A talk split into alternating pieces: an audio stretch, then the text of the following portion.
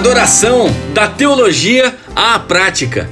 É sobre isto que a gente conversa toda semana aqui no podcast Palavra Encontro, o seu podcast sobre adoração. Meu nome é Rodolfo, estou feliz demais em poder contar com a sua companhia e hoje a minha alegria é ainda maior porque trago para mesa aqui, para nossa conversa, um cara que é duas vezes primo. Adilson Mendonça, meu primo, porque é casado com a minha amada prima Cristiane e também porque é presbiteriano enquanto eu batista sou.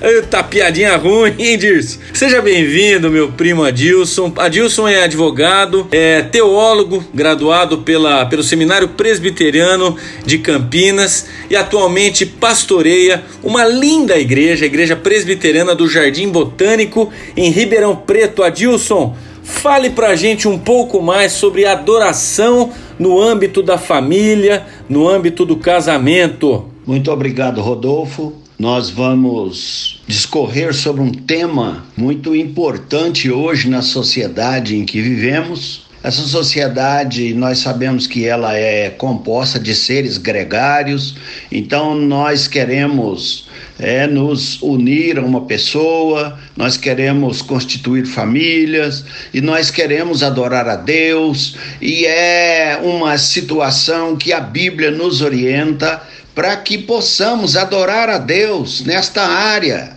da célula máter da sociedade. A célula principal da sociedade é a família. Uma sociedade que tem famílias estruturadas, é uma sociedade que ela tem coerência, ela avança, são dias melhores, esperançosos. E quando nós olhamos para a palavra de Deus, para a gente aprender um pouco nós vemos em Jeremias capítulo 2, verso 2, veja bem, falar de casamento vendo Jeremias. Acontece que no Velho Testamento ele é recheado de textos que nos mostram a relação de Deus com Israel, equiparando o noivo e a noiva. Deus sempre foi adorado pela fidelidade do povo. Quando o povo ficava idólatra, Deus ficava triste, Deus sempre chamava a atenção através dos profetas, e a relação de marido e mulher é equiparado à relação de Deus com Israel, de Cristo com a igreja. Dá para adorar, dá para nós vivermos em novidade de vida e de adoração, mesmo nesse mundo cruel,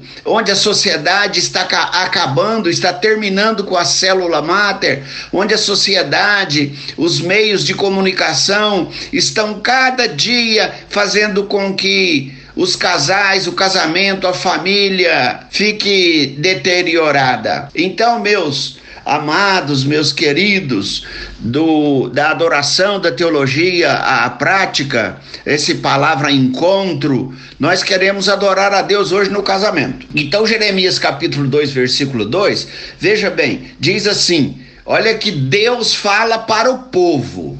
Olha que coisa linda. Vai e clama aos ouvidos de Jerusalém. Tá vendo Deus falando para Jeremias? Vai falar para o povo de Jerusalém. Assim diz o Senhor. Pessoal de Jerusalém, olha o que o Senhor está dizendo. Lembro-me de ti, da tua afeição quando eras jovem, e do teu amor quando noiva, e de como me seguias no deserto, numa terra em que se não semeia. Sabe o que está ocorrendo aqui? É que o povo de Israel estava na idolatria. O povo de Israel estava dividido entre Deus e os Baalins. O povo de Israel estava adorando outros deuses. Então vem o Senhor e fala para o profeta Jeremias: Oh, Deus está recordando quando vocês começaram a namorar. Deus está recordando, está falando: lembro-me de ti, da tua afeição quando eras jovens, quando vocês começaram a namorar, quando vocês eram jovens, você era carinhosa, você era paciente, você era uma pessoa amável, uma pessoa agradável. Eu lembro-me da tua afeição quando eras jovens.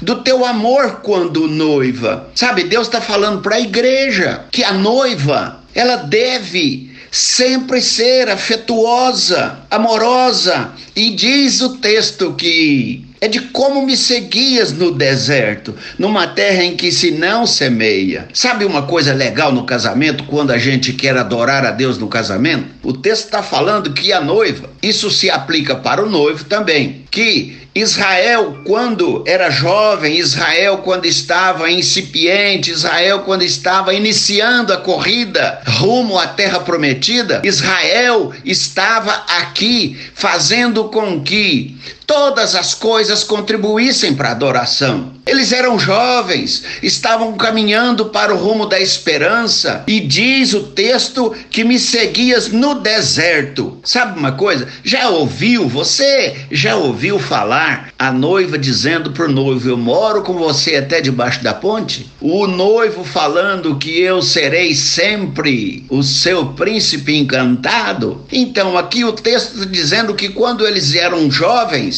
a igreja seguia Deus no deserto. Deus ia à frente e a igreja ia atrás. E eles iam única e exclusivamente seguindo Deus, não tinha outro atrativo, não tinha qualquer coisa que fizesse ou motivasse Israel seguir Deus a não ser o próprio Deus. Eles estavam seguindo um Deus que era o bastante, Deus era a necessidade que o povo tinha. Eles seguiam num deserto, onde o deserto não sabe o que tem avante a não ser areia. No deserto, eles não tinham nada que atraísse eles não tinham nada para fazer com que os olhos ficassem encantados. Não tinha McDonald's no deserto, não tinha restaurantes no deserto, não tinha shopping center no deserto, não tinha nada atrativo para que o povo seguisse a Deus, mas Deus bastava. Então, quando nós trazemos Deus para o nosso casamento, Deus basta. Ele faz com que a gente siga o noivo, o noivo cuida da noiva por adoração a Deus, por obediência a Deus, por carinho a Deus. E é por isso que Efésios capítulo é, capítulo 5, versículo 32 diz assim: Olha só como é interessante. Grande é este mistério, mas eu me refiro a Cristo e a igreja. Então o casamento é um mistério. Se você quiser desvendá-lo, você não vai conseguir. Esse mistério só Deus pode desvendá-lo, só Deus pode cuidá-lo. Esse casamento, por ser mistério, é uma coisa interessante. Quando você quiser fazer com que o seu casamento seja uma adoração a Deus, você vai ver que o seu casamento é igual igual a arca de Noé. Ela flutua no meio das tempestades. Mas se o casamento for sem Deus, é igual submarino. Foi feito para afundar. Então a arca flutua, o submarino afunda. É mistério. Casamento foi feito para cristão, para quem crê em Deus, para os que têm consciência de que a vida a dois é um mistério. O casamento com Deus é doação, o casamento sem Deus é cobrança, é egoísmo. A Bíblia ensina que casamento é um milagre onde tem doação e confiança. O marido não cobra, não exige, não acusa, imputa defe não imputa defeitos, não engana, não abandona, não desiste, não se cansa, não amedronta a mulher, não ameaça a esposa, não desrespeita, é sim. O marido protege, se doa, oferta, realça as qualidades, suporta as limitações. O marido outorga segurança, a mulher admira sua amada e assume morrer pela sua esposa. A mulher, no entanto, é fiel, é madura, é admiradora do marido, é respeitosa, não critica, não julga, não abandona, não abre mão, não dispensa, não rejeita, não incrimina, é firme, é rocha, é alicerce. O casamento com Deus é mistério. Se você quer ver a célula máter da sociedade vencendo os obstáculos, se você no seu lar quer adorar a Deus, veja que Deus nos basta no casamento. Não deixe para outro adorar. Adore você. Eu quero ensinar uma palavrinha mágica no casamento sempre. Não esqueça da terceira dobra. A terceira dobra é que sustenta o seu casamento. Que Deus te abençoe e que essa célula máter da sociedade seja na sua família, na sua igreja, o motivo de adoração ao Deus Criador dos céus e da terra. Que Deus nos abençoe. Até a próxima. Um beijo para todos. Um beijo para você, meu primo, meu querido irmão. Obrigado pela preciosa reflexão. Em tempos em que esta célula máter sobre a qual você falou tem sido tão fragilizada, tão desvalorizada, que o Senhor encontre adoradores no seio da família, no seio do relacionamento matrimonial.